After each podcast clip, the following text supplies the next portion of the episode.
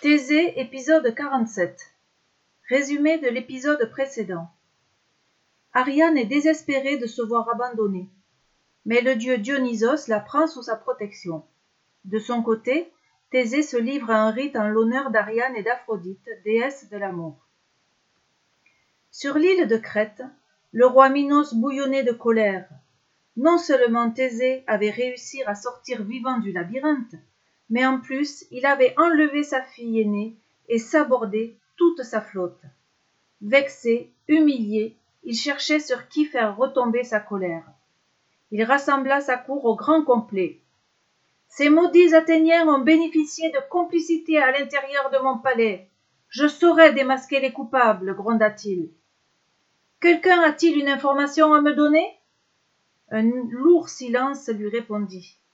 Il insista. Alors Personne? Personne n'a rien vu de suspect? C'est alors que la petite Phèdre s'approcha du trône de son père et lui susurra quelques mots à l'oreille. Aussitôt, Minos se leva et désignant parmi la foule son architecte Dédale, il cria Garde Saisissez-vous de ce traître Dédale se tenait là, l'air absent, comme absorbé par une idée, une invention en cours de création. De ses poches et sacoches débordait un fatras d'objets saugrenus et apparemment inutiles bouts de ficelle, débris de vaisselle cassée, plumes d'oiseaux, bouchons, cailloux. En entendant le roi hurler son nom, Dédale sursauta et sortit de sa rêverie. Mais il n'eut pas le temps de protester, il était déjà ceinturé. Non s'écria une voix, lâchez-le, il n'a rien fait. Celui qui protestait ainsi se faufila jusqu'à la troupe de soldats. C'était Icare, le fils de Dédale, l'ancien compagnon de jeu d'Ariane. En voyant surgir le jeune homme, Dédale fut épouvanté. Il connaissait la cruauté de Minos. Il fit signe à son fils de s'enfuir au plus vite. Mais trop tard. Ah. Tu veux rejoindre ton père? Très bien, fils de traître, aboya Minos. Garde. Jetez les tous les deux dans le labyrinthe et verrouillez les portes. Dédale, ta construction sera ton tombeau. Et un rire mauvais secoua le roi. La foule murmura, mais ne réagit pas. Dédale n'essaya même pas de se défendre. Lorsque les gardes l'emmenèrent, son regard croisa le regard de haine de la petite Phèdre. C'est de ta faute si Ariane est partie, cria l'enfant. Depuis la disparition de sa sœur, elle était inconsolable.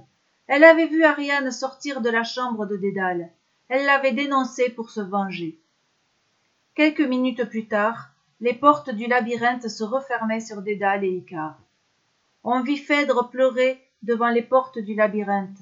Sans doute pleurait-elle son innocence perdue et son enfance volée à jamais. À l'intérieur du labyrinthe, Dédale resta un long moment prostré.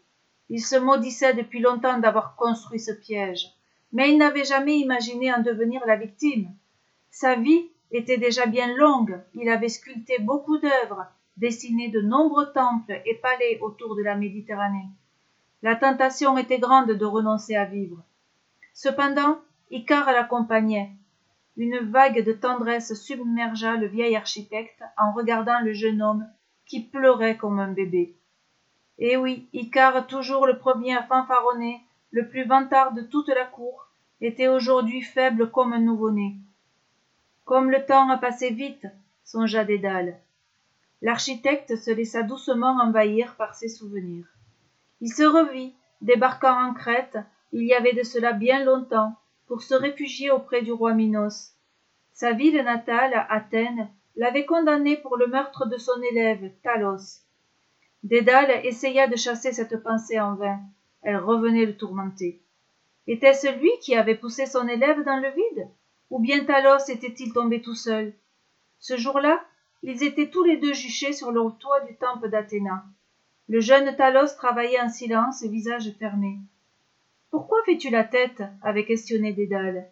Seul le regard buté de Talos lui avait répondu. Agacé, Dédale avait insisté. Mais parleras-tu enfin? Le jeune homme avait alors posé l'outil avec lequel il était en train de prendre des mesures et il avait craché entre ses dents.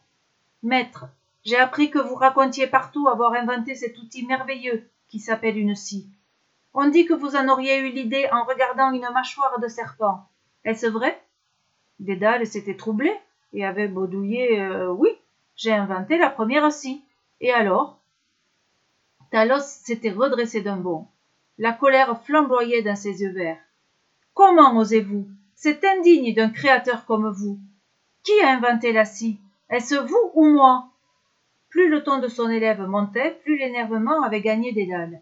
Talos avait poursuivi. Mais quel besoin avez-vous donc de vous attribuer ma découverte? Avez-vous donc tellement peur qu'on vous oublie? Avez-vous peur à ce point? Et besoin d'entrer dans l'histoire? Vous êtes un imposteur.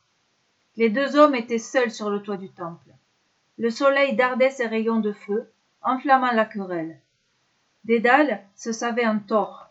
La jalousie le rongeait vis-à-vis de son élève. Celui-ci l'avait déjà dépassé.